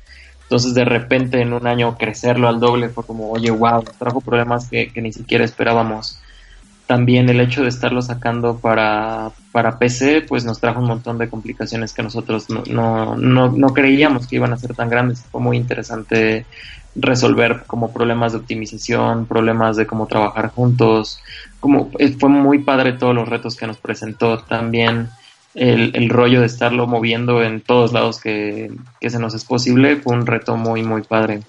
Y al final yo creo que en resumen lo que al menos yo disfruté más fue la colaboración con el equipo. Siento que sí se hizo el proyecto y todo, pero sabes, el proyecto sale y se va y queda en manos del, del, del, del público, ¿no? Queda en manos de los jugadores. Pero en Bromio no, no queda vacío, ¿sabes? Como nosotros lo que obtenemos a cambio es un equipo mucho más fuerte, más consolidado y con más experiencia. Entonces, para mí fue padrísimo esta experiencia de estar aprendiendo con el equipo nuevos retos. Yo tengo dos preguntitas. Claro. Igual así, de previo a todo lo que es lanzamiento, digo, ya ahorita este, se van encaminando un poco a lo que es el lanzamiento. Este, digo, ya regresando a lo de que el apoyo principal fue de, este, de Kickstarter, eh, eh, quisiera abordar ahí dos temas.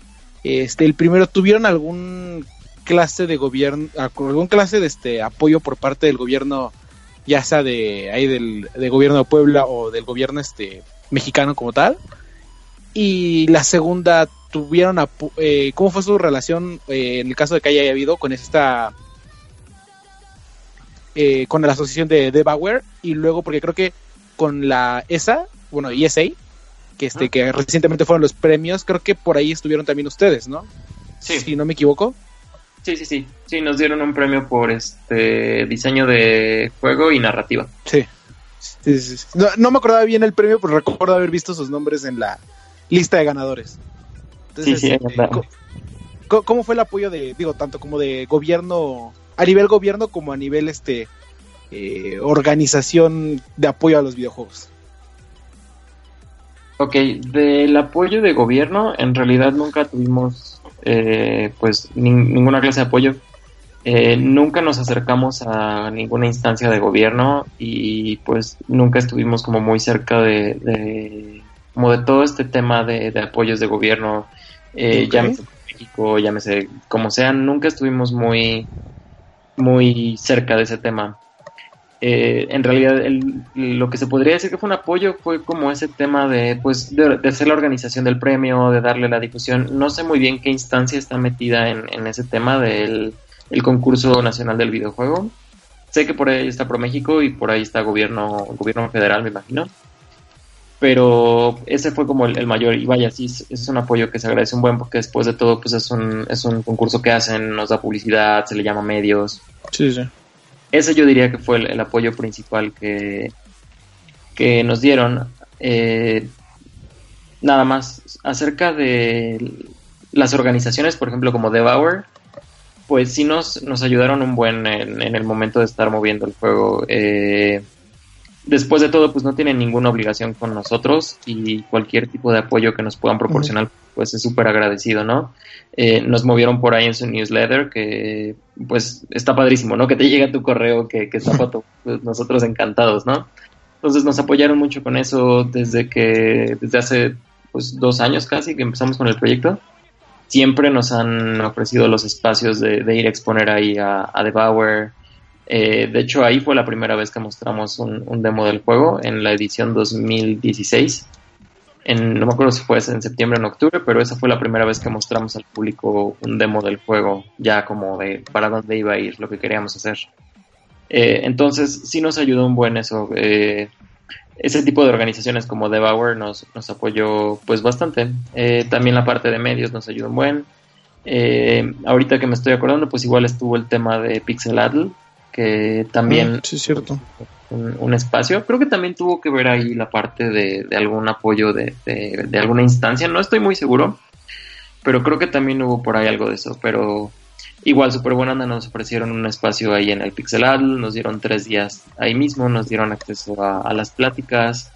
Vaya, estuvo bastante padre.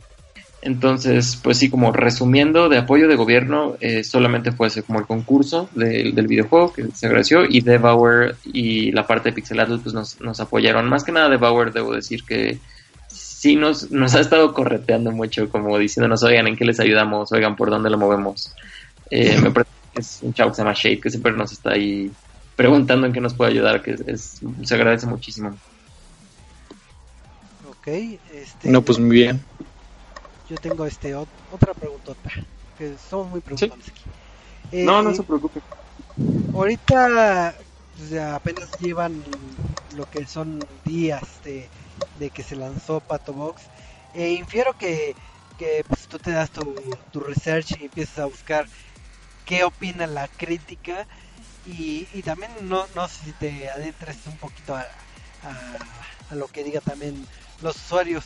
Si es que tomas esa, esa dinámica de estar leyendo los comentarios, el recibimiento sí fue bastante positivo, que ya ves que, que no falta eh, la gente que es muy muy crítica o, o gente que dice, no, es que está difícil, no, no, no me gusta, etcétera, Mm. etcétera. No, no falta la gente que este que agarra y en mitad de stream se empieza a quejar con el güey que lo está acompañando porque le dice que le haga caso a una langosta que no se había dado cuenta y se enoja, ¿verdad?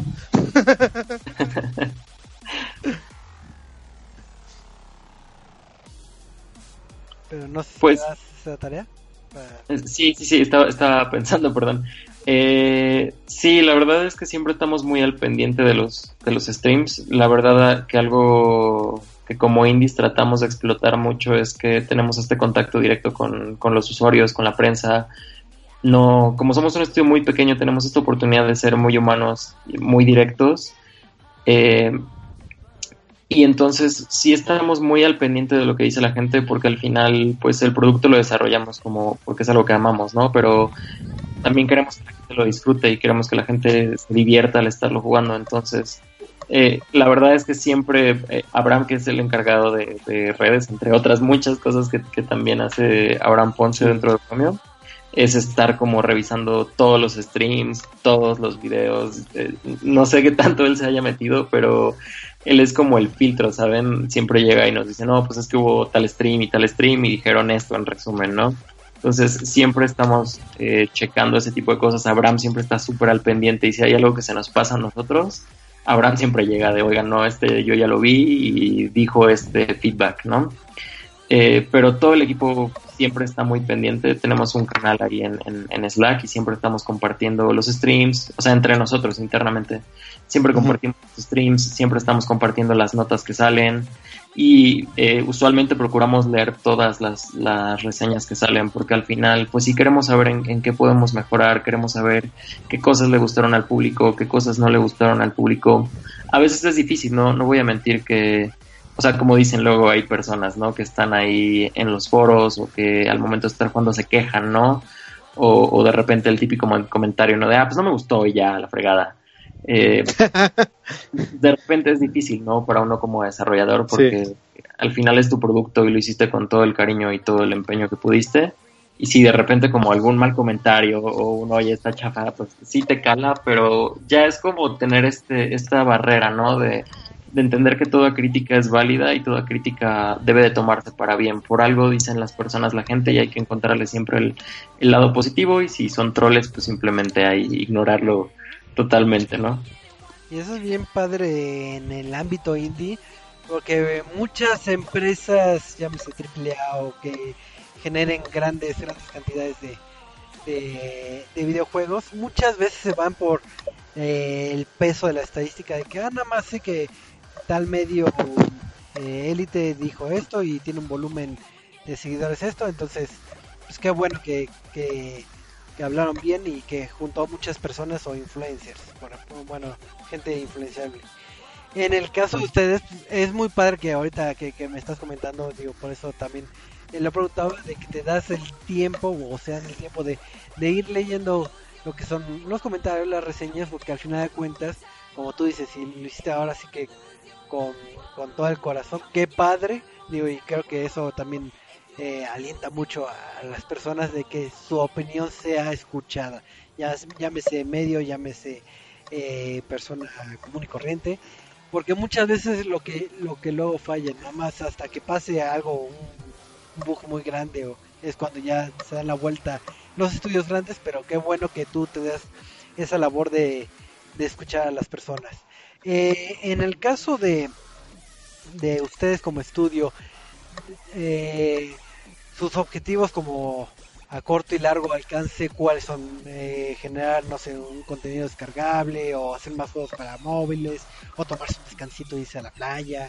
¿Cu ¿Cuáles son como así sus, sus objetivos ahorita?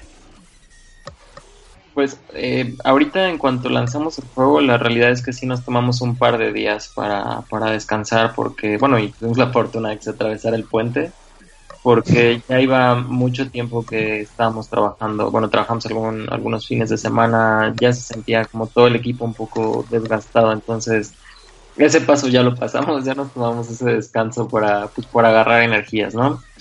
Y ahorita algo a corto plazo es seguir trabajando en, los ports. Todavía nos faltan la versión del PlayStation Vita y de Nintendo Switch. Estábamos, estamos trabajando en eso. También estamos trabajando en la, en la traducción a español. Porque eh, por cuestiones de tiempo y de alcance, eh, simplemente, eh, ¿cómo se dice? Eh, no nos dio tiempo de hacer la versión de español de inicio. Entonces estamos haciendo la versión de inglés, perdón, la versión de español y estamos haciendo también ahí una, una sorpresilla que vamos a lanzar en, en, unos días que está relacionada con el, con el mismo juego. Ah, sí. Y sobre los, las cosas a largo plazo, pues sí queremos tratar de llevarlo a más consolas, aún estamos evaluando esa posibilidad, pero nos gustaría lanzarlo en más plataformas y comenzar a trabajar igual como en, en alguna nueva en un nuevo juego. De, de, definitivamente lo que queremos hacer es seguir como en este, en este, ¿cómo se llama? Vaya, eh, ay, me hice bolas. ¿Qué le estaba diciendo? En la industria de seguir sacando juegos ya ah. a como ustedes van encaminados. Eso, gracias, exactamente, sí, sí, como con este, vaya, con este tren que ya, que ya comenzamos, ¿no? Como, eh, sí, estuvimos en móviles, estuvimos como en este tipo de productos un poquito más pequeños, pero sí nos faltaría continuar como con este, con el desarrollo para consolas. Eh, no hemos hablado de hacer como juegos más pequeños, tal vez para móviles de nuevo. Eh, ahorita nuestro objetivo sí es continuar haciendo juegos, ahora sí para PC, ahora para, para consolas. Muy bien, muy bien. Yo quiero ahora sí que adentrarme un poquito más en lo que es este. En, en el juego como tal. Eh, porque como le decíamos, previo a que entramos, este, Omar y yo estábamos platicando que, no, pues somos los que más le han dado, somos de que, este, jugamos previo al lanzamiento, eh, yo jugué la fase beta con Omar, gritándome y regañándome, porque honestamente no sabía jugar, era creo que de los primeros juegos que de ese estilo que, este, jugaba. Este, pero hay una, una mecánica en especial que me agradó bastante del juego y que quisiera que este, nos platicaras un poco de cómo decidieron hacer este acercamiento. Y es que este. ah, técnicamente no es spoiler ni nada, pero eh, conforme vas jugando en el juego previo a. Ahora sí que cada pelea, hay como ciertos tips escondidos por todo el mapa, ¿no? Sí. Y este. que te van a decir? eh, eh, como de, ah, pues mira, eh, este, este peleador con el que te vas a encontrar. eh, hace esto previo a atacarte o tienes que defenderte de esta tal manera y ahora sí que digo que están escondidos porque pues puedes pasar de largo y entrar a la pelea sin saber nada e irlo averiguando. Entonces, ¿cómo, cómo decidieron así como en vez de decirle al jugador de, ah, vamos a darles instrucciones tal cual de cómo pelear? Eh, o llegaron al punto de que este, ah, no, pues no les vamos a decir nada como de y que lo averigüen, ahora sí que ensayo y error, tipo este juegos, este, ahora sí que nos vamos al extremo de tipo Dark Souls de que entren y peleen y mueran 20 veces hasta que descubran cómo ir avanzando. ¿Cómo llegan a este terreno medio en el que dicen, este, vamos a dejarles tips escondidos para que Al final, ¿cómo es que busquen? ustedes llegan, cómo es que Sí. llegan al a este camino de diseño de control y de diseño de Sí, juego? Porque sí es este es algo distinto para un juego con este nivel de dificultad. Casi siempre la escuela de estas dificultades se van hacia el otro lado. Ujú.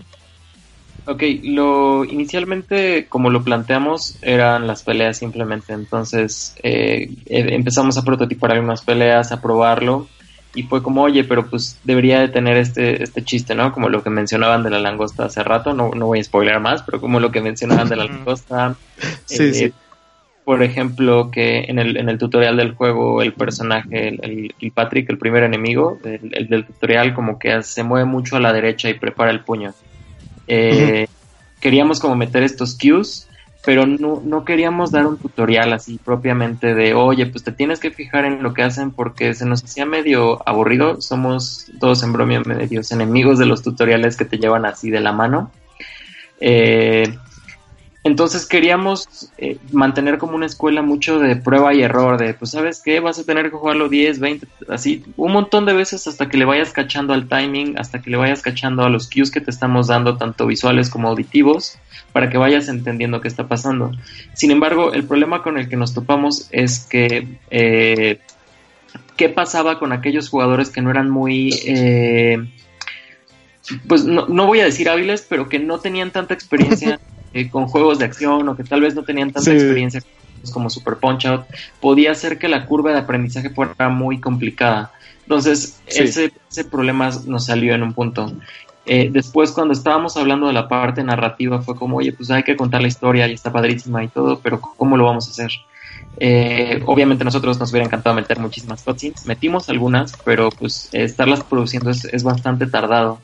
Entonces se nos ocurrió la idea de empezar a poner documentos dentro del juego que te fueran contando la historia.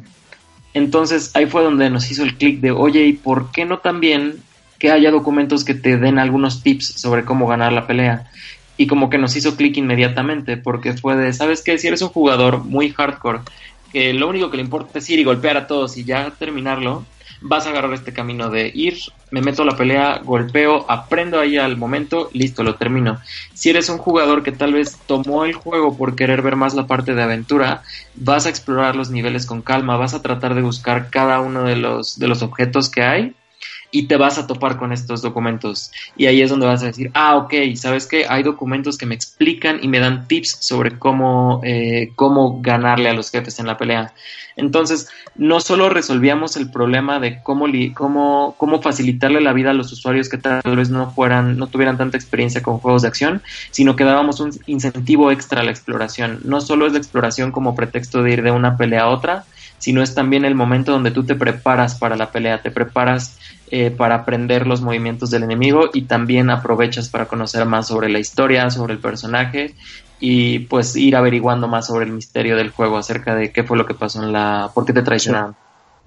Sí, no digo, me parece curioso porque, como te comentaba, la primera vez que yo lo jugué fue como de Omar y yo, como de, es que, güey, yo no, o sea, neta, no, no entiendo qué, qué tengo que hacer. Y Omar me decía, es que ve, ve tal cosa. Yo, Hay que aclarar que "Ah". para ese stream yo ya había hecho la entrevista con Sí, él, ya había jugado el juego y había hablado con Yo ya había probado el demo, este, recuerdo que en ese momento estaba, era ese demo y aparte ustedes me habían pasado otro que de hecho era el que, que después se terminó convirtiendo en uno de mis juegos favoritos, que viene siendo este que va completamente con la música. No voy a spoiler nada porque es Ah, mucho sí, más sí. adelante, pero yo ya lo traía muy aprendido. Y nada más me reía porque lo veía él pelear y, y- y perder y perder y no captaba las señales que le iba poniendo el mismo juego. Que es algo que a mí de hecho sí me gusta. Si bien yo del lado del diseño del videojuego me gusta un poco más que te den la opción de un tutorial para cuando el usuario es completamente nuevo y no tiene todo lo que ya se me acompañan de conocer, que es esta, este, ¿cómo se llama? La, la jugabilidad heredada, que es un término que se le ocupa a tú agarras un juego de carreras, un juego de disparos o un juego de peleas y sabes o tienes una vaga idea de qué botón hace qué. Entonces hay gente que puede entrar completamente de lleno a un juego y hacer ya las cosas, o hay gente que necesita un pequeño tutorial o así. Eh, Pato Box, a mí me gusta eso, y es algo que yo te lo dije en su momento en el, en el lanzamiento, y se lo dije a Doro también más adelante. Me gusta Pato Box porque, aunque no tengas esta idea, esta herencia ya de controles, tú llegas y Pato Box en poco tiempo te dice, se hace así, se hace así, Sí. se hace acá. Tiene unos controles muy sólidos que yo creo que es algo que, que me parece interesante en los videojuegos indies mexicanos que han estado saliendo desde el año pasado y todo lo que ha venido a la corriente con lo que viene siendo Kleptocats, Pato Box, Mulaka, que ahí viene Retro City Rampage, que vienen todos ellos. Este, ¿y ¿cuál es el, el éxito? Es que cada uno está agregando algo a la industria que no existía. Por ejemplo, en el caso de Patobox, sus dos más fuertes serían la creación de mundos, que viene siendo este tanto su visual, que es un visual que tú lo ves y ubicas que es Patobox, ubicas que es Bromio, como ya lo men- mencionaba, su soundtrack, que si bien ya habíamos escuchado Synthwave en el caso de Kavinsky, en el caso de este Drive o del mismo Hotline Miami, el Synthwave que maneja Patobox me gusta porque es una mezcla entre house y cyberpunk muy muy loca. De hecho a este músico que es Bangal creo que es el que les les ayudó en todo lo que fue el, el soundtrack. Yo desde hace tiempo que me había dicho la gente de bromeo yo lo seguía en Spotify y es es uno de los que de hecho en mis streams cuando estoy dibujando suelo poner de fondo me gusta mucho esa música y con Patobox ni se diga y claro la otra cosa que incluye aquí Bromio en en la escuela del videojuego mexicano es los controles. Así como Mulaka viene en contar una historia, Bromio también ya lo mete, pero Bromio mete algo más, y es la creación del, del mundo y la creación de los controles, cosa que no teníamos. Nuestros juegos en México eran eh, point and clicks, eran cosas muy muy básicas o musos hasta cierto punto, y ustedes llegan y es como, no, vamos a meter una escuela, y aparte es una escuela difícil y lo logran hacer muy bien, y es algo que a mí me gusta mucho cuando pruebo Patobox. No se van con los con la escuela de controles sencilla, es algo más avanzado, pero lo hacen de una manera muy bien aplicada y eso yo creo que es lo que es de las cosas que a la gente más le ha gustado porque Sí. he visto los streams también, por ahí estaba viendo a, a la buena línea jugar y era como de, ah, ya le entendí o esto, aquello. O sea, la, la gente está entendiendo muy rápido el control y pues seamos sinceros, los visuales serán importantes, la música, la historia hasta cierto punto, pero son juegos. Si no tienen controles buenos, es quitarle la columna vertebral. Sí. Y eso es un punto que sí hay que recalcar mucho de Pato Box. Sí, sí, sí, completamente de acuerdo con Omar que de este... Te digo, de- la pregunta la tenía que hacer porque, eh, como dices, ir a- de ir aprendiendo poco a poco a ir y darte en la madre hasta que aprendas a golpes literalmente, este, sí se me hizo muy curioso cómo fue eh, que encontraron este middle ground y que pues ahora sí que añadieron este concepto a los juegos actuales, ¿no? Eh, yo creo que ya para ir este, eh, cerrando porque se nos va acabando el tiempo, las dos últimas preguntitas. Este, una es, me, me queda la duda de si alguno de ustedes, este, dentro del equipo de Bromio, practica boxeo o cómo es que llegaron a, a la conclusión de, ah, quiero hacer un juego de boxeo y al desarrollo de los movimientos, porque te quedas como, ah, ok, pues sí, hasta donde yo sé sí parece de boxeo. Entonces, este, ¿de dónde sacaron esta influencia o tal cual todo es de, como decías, de que les gustaba Super Punch Out? Y de ahí en ahí se- eh, solo en eso se basaron. Eh, como les comento, lo que pasó fue mucho que al momento de nosotros de estar tratando de definir nuestro siguiente proyecto, a- habíamos terminado de trabajar en varios proyectos, entre ellos Shiva Force y algunos otros proyectos para clientes, Advert Games. Y entonces ya, o sea, sentimos nosotros que teníamos la madurez suficiente para emprender un proyecto más grande, ya como lograr el objetivo que teníamos desde que empezó la empresa, que era desarrollar juegos para computadora y juegos para consolas, o sea, ya para un público un poquito más eh, serio, ¿no? Eh, y al momento de estar en esta lluvia de ideas, en estos, en estas sesiones de prototipado, prototipamos bastantes juegos. En este momento llega eh, César de Tutink y nos, nos enseña el, el- al pato. Él quería colaborar con nosotros, estuvo en estas sesiones de, de prototipos, nos muestra el cómic del pato y fue como, no manches, sí, está súper chido. Y en la lluvia de ideas sale Super Punch Out como una referencia de, oigan, pues estaría padrísimo y lo podemos meter unas mecánicas de este estilo. Eso, de hecho, eh, Antonio Guterres, que es el, el programador principal y mi socio, eh, él es súper fan de Super Punch Out. Eh, Es el único vago que veo que se puede echar así todos los circuitos sin, sin, sin sudar, de verdad, está, está loco Super Punch Out. Entonces, él fue el que dio esta referencia de, de procurar utilizarlo. En realidad ninguno de nosotros practica, practica box, pero sí todo el mundo ubicaba dentro del equipo Super Punch Out, lo habíamos jugado de vez en cuando. Les digo, el único que era un fan así de Hueso Colorado es, es, es Antonio. Pero de ahí salió la referencia, simplemente como, oye, ¿qué le puede quedar bien para poder hacerlo, para poder quedar bien con la IP del pato? Y llegaron al, a, a que el pato se que tenía que agarrar a golpes con todos. Exactamente. Oye, pues es un cómic de boxeo, ¿por qué no agarramos unas mecánicas como las de Super Punch Out?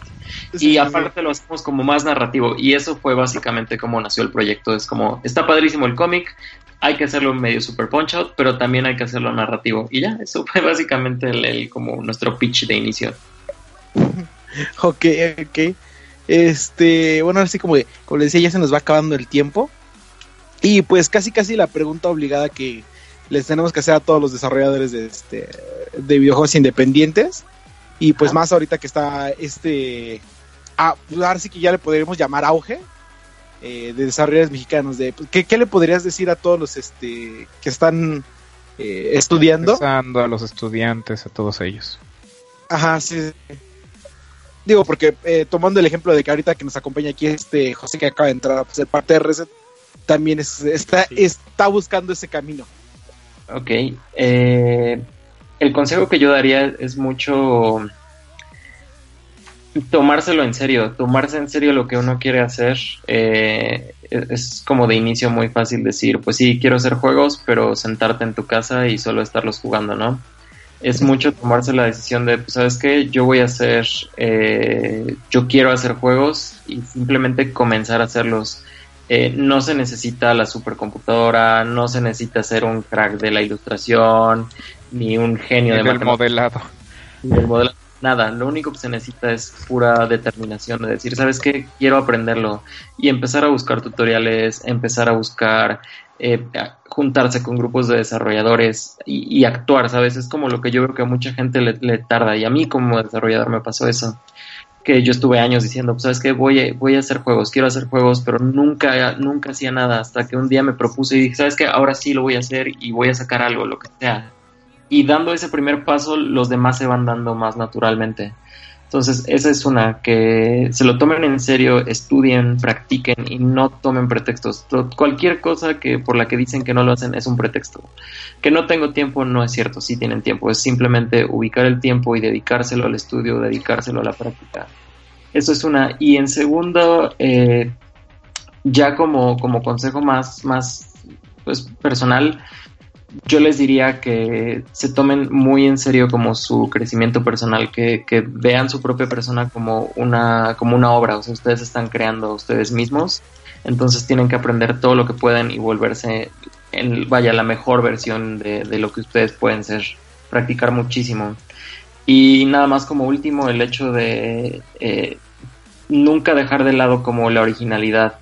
Eh, tratar de hacer cosas diferentes a la que están haciendo todos. Creo que eso es, es algo muy importante porque de nada nos serviría tener, por ejemplo, aquí una industria en México donde todo el mundo está haciendo un RPG retro. Eso es como...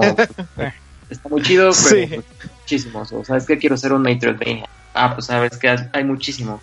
Eh, creo que aquí es importante pensar en la innovación, en nuevas ideas, en, en cosas que no se hayan visto antes. Mira, Sí, eh, no, y es algo que hemos estado destacando de, sí, de ustedes como de estudio. Por ahí ¿Qué, sí se nos ajá. estaba yendo una, una pregunta que sí es importante. Si no estoy mal, Pato Box lo desarrolla en Unity. Sí, así es.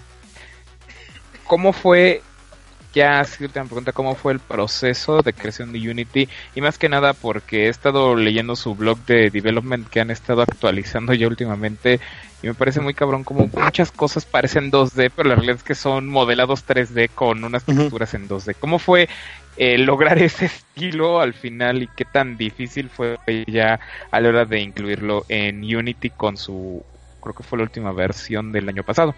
Sí, eh, la verdad es que eso fue un, un proceso bien interesante porque por un lado tenemos como toda la dirección de arte 2D, ¿no? Que es César está ahí full, bueno, básicamente toda la dirección de arte es suya. Sin embargo, veníamos como cuidando mucho todo este tema de las líneas, de los trazos, de todo como muy cuidado. Y cuando llegamos a los objetos, pues justamente se fue el problema de, oye, ¿y cómo le hacemos para que sean objetos 3D? Pero Sin que Pero- sean objetos 3D. Pero que sientas que son 2D, entonces fue un reto bien interesante. La verdad es que ahí a quien le debemos toda esta parte de que se vea tan padre todos los modelos 3D es, es Heriberto Toksky, que es el, el artista técnico, igual junto con, con Emanuel, que ellos dos ven toda la parte de 3D. Eh, Eri fue el encargado de estar checando todo esto, de, de ver cómo encontrábamos un shader, cómo encontrábamos el pipeline correcto para estar generando todos los modelos tridimensionales, colocarles un shader y estarnos evitando texturas, UVs y vaya como eh, evitarnos muchas complejidades, pero que al final se viera de verdad como si pudieran ser dos de los objetos. Entonces, en realidad, ya hablando técnicamente, como cómo lo resolvieron, hasta donde yo lo tengo entendido, yo, yo no estuve como súper más parte eh, de la producción, pero lo que yo vi que fue como se pudo lograr fue mucho utilizando shaders custom. En nuestro caso nos basamos mucho en Shader Forge. Eh, Eri estuvo utilizando la herramienta y yo lo vi metidísimo durante meses tratando de encontrar la configuración correcta para que se viera bien, que no fuera muy pesado para el sistema, principalmente tomando en cuenta de que desde hace tiempo ya teníamos en mente el port para PlayStation Vita. Entonces siempre hemos tratado de optimizar todo lo más que se puede. Es como, ¿sabes qué? Que pese lo menos posible. De hecho, eh, pues, es- acabamos muy orgullosos de que el juego al final terminó pesando un poquito menos de un giga. Entonces fue, fue padrísimo Sí. para nosotros. Entonces, Sí, esa- eso sí me Sí, no, y para- impresionó. Para los gráficos que tiene y el. Este. Pues ahora sí que la duración, los este, modelos, todo, la música, que es este todo destacable, sí, sí, sí, es bastante impresionante. Sí, nos esforzamos mucho en que fuera lo más liviano, lo que pudiera correr lo más rápido posible y igual para tener en cuenta eso al momento de hacer el port para el Vita. Y pues sí, al final fue mucho cuidar los shaders y el, el modelado tiene como unos, unos requerimientos muy específicos.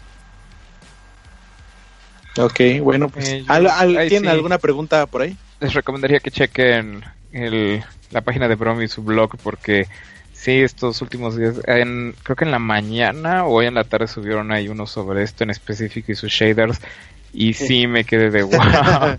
De verdad, porque o sea, sabía que era Unity y sé que Unity tiene la opción 2D y 3D en su este en su forma de, de trabajar, pero sí me quedé mucho más sorprendido cuando vi que todo era que todo era 3D y solamente a través de texturizaciones se estaba haciendo este 2D. Entonces, sí, de por sí ya se me hacía muy interesante el que hacer- haber, haber hecho una imagen 2D que estuviera girando junto con el pato para que se siguiera viendo. Ahora el saber que la misma imagen va girando con la cámara. Yo he sufrido programando cámaras para personajes porque no, porque hay veces que las cámaras y más y las haces tú salen mal porque la cámara es la que mueve a tu personaje en vez de ser al revés. Ahora que la cámara, el personaje y que todavía el escenario responda al mismo, ya me imagino Sí. la chamba que debe haber sido. Y si ustedes saben sobre eso, pues todavía más respect al trabajo que se hizo en este juego. Sí, cuidamos mucho esa parte de, como la mezcla 2D, 3D. La verdad es que tanto eh, Luis Vera, que es el programador, junto con eh, eh, David Becerra, cuidaron muchísimo esta parte que, pues la verdad sí fue un relajo, ¿no? Estar cuidando que los 3D sí se vean bien, que los 2D te sigan, muy a la Wolfenstein, eh, muy a, la- Doom, pero que también tu personaje pueda navegar en 3D y no se vaya a ver raro. Sí fue eh, un reto ahí padrísimo, pero pues quedó padre. Yo estoy muy satisfecho con cómo, cómo quedó todo esto de la mezcla Sí, 2D. quedó bastante bien. Sí. Sí, quedó, honestamente se ve bastante bien todo lo que es este el juego y la combinación entre música, eh, gráficos, juego y eh, un pato ahí que creo que es, es lo más bizarro que puedes ver. Da para, para, para una combinación única y, No, y ahora sí que verdad- todos deben de jugar. Pronto estará la es. reseña en el sitio de ResetMX. La verdad es que yo sí. Yo creo que la próxima semana porque- estaremos dándola completa. Y para los que quieran jugarlo, jueguenlo, porque si se preguntan por qué es un pato, porque todo eso, ya cuando se presenta el mundo de Pato Box, ya todo tiene sentido. Y eso pues, Sí, siempre sí. se agradece. Así es. Pero pues yo creo que ya terminamos aquí lo que es esta bonita entrevista. Nada más, este, Samir, si nos puedes facilitar para todos los que escuchas, por si quieren contactarte o si quieren conseguir el título de Pato Box ahí, ahora sí que tu anuncio comercial de, de tus redes sociales o, o- tu cierre para terminar esta entrevista. Así que te dejo los micrófonos, este, Samir. Claro, eh, bueno, si quieren jugar el juego, que se los agradeceríamos muchísimo, no, no, por, no solamente porque es un juego nuestro, sino porque de verdad creemos que es un producto eh, bastante único en su tipo y que está proponiendo cosas interesantes. Lo pueden encontrar en Steam, simplemente ahí buscan Pato Box, también lo pueden encontrar en, en Itch.io y también lo pueden eh, comprar a través de nuestra página en patoboxgame.com. Eh, normalmente nosotros todo el, material que tenemos, o sea, acerca de noticias, acerca de pues actualizaciones sobre el juego y demás, lo subimos en nuestras redes sociales que son eh, Bromio MX en Facebook, eh, Bromio Dev en Twitter o pueden seguir inclusive el juego que es Patobox Game tanto en Facebook como en Twitter. Eh, igual aprovechar para, para agradecerles el espacio. eh, a nosotros nos ayuda muchísimo que nos den, nos faciliten eh, estas oportunidades para hablar acerca del juego y que nos, nos den como este acercamiento con el, con el público. Entonces, entonces muchísimas gracias a, a, a los tres por, por Al contrario, a ti por estar aquí con nosotros, platicando de, de estos este, juegos tan eh, interesantes que están... Es que como lo decíamos, no, no, ahora sí que me quedo sin palabras, porque como le decíamos, tal cual están aportando algo nuevo a la industria, que, este, que, que esperamos ver en más juegos, eh, y no solo en desarrollo mexicano, ¿no? si lo queremos ver... eh, cómo avanza toda la industria independiente a nivel mundial y, ¿Qué es este, lo y cómo vamos no? evolucionando. Hay que apoyar cosas. Es Sí. cool, hay que apoyar. Yo siempre he dicho, hay que apoyar las cosas mexicanas, pero las cosas bien hechas. Sí, me queda sí, claro que Pato Box entra, pero directo en esa sección. Na- nada más como este, ahora sí que el, el segundo anuncio comercial, vamos a estar el, bueno, no, no me ha confirmado Omar, pero vamos a ver si estamos el viernes haciendo una competencia de ver quién puede terminar primero Pato Box. Ah, no, de hecho sí. Sí, vamos a andar sí. ahí. Yo, yo quiero ver eso, yo quiero ver eso. Eh, obviamente ya sabemos que Omar me va a ganar, pero estoy practicando, no, no, no puedo darle la victoria tan fácilmente. No me acuerdo completamente del juego, tengo que aceptarlo, pero soy alguien que juega Hotline Miami por gusto. Entonces, no, no suelo enojarme tan fácil con ese tipo de juegos. Overwatch y otros ya son otra historia. ya veremos, ya estaremos viendo eso por ahí, pero este, sí, le- les digo, eh, ya yo creo que en esta a finales de esta semanita vamos a tener la reseña de Pato Box. Eh, por el momento lo que les puedo decir es, eh, es en serio es un must have en PC y ni se diga, yo, yo todo lo quiero jugar en Switch, eh, yo, yo todo quiero traerlo en Switch para irme jugando en el metro, en el camión y en todas partes. Y decirle a el que va sentado a la de mí, mira, deberías de jugar este juego, entonces este, cómprenlo, apoyen a este Bromio y pues queremos ver qué más qué, nos depa- qué les depara el futuro y qué otros jueguitos nos van a tener para después. Claro, ya los estaremos molestando cuando anunciemos el, el para que puedan ser los primeros en jugarlo. Hombre, sería Ah, todo un este honor. Eh, ¿Algo que quieran agregar, chicos? No, no, no. Ya nada, nada más este, anuncios parroquiales. Omar, no sé si tengas tú anuncios parroquiales. Este, pues síganme en redes sociales como Evil Inc-art o Evil Inc Art en lo que viene siendo es Evil Inc Art en Instagram y Evil Inc Art en Twitter y pues ahí en Twitch los lunes y martes después de las 10 de la noche streams de ilustración, animación y demás. Ahí de momento Eduardo pasa, hay música y demás cosas y pues el Lounge los domingos cuando se puede, porque si hay veces que el tiempo pues no está para todo. Pretextos, pretextos. No, no es cierto. Pero pues ahí está, y ahí tienen la- las redes sociales, ya saben dónde buscar a Omar. Y pues esto ha sido todo por, por, por esta nochecita del lonchecito del número 294. Ya casi llegamos a los 300. Y pues les recordamos que todos los miércoles estamos aquí eh, hablando de esto que tanto nos apasiona, que es los videojuegos, y agradeciendo otra vez a este Samir su presencia. Y pues nos vamos a estar viendo eh, la próxima semana a la misma hora que es a las 9 y media de hora de la Ciudad de México. Así que nos vemos. Hasta la próxima. Escuchar Reset Lounge, un podcast de Reset MX. Recuerda buscarnos en Twitter, Facebook, iTunes y YouTube.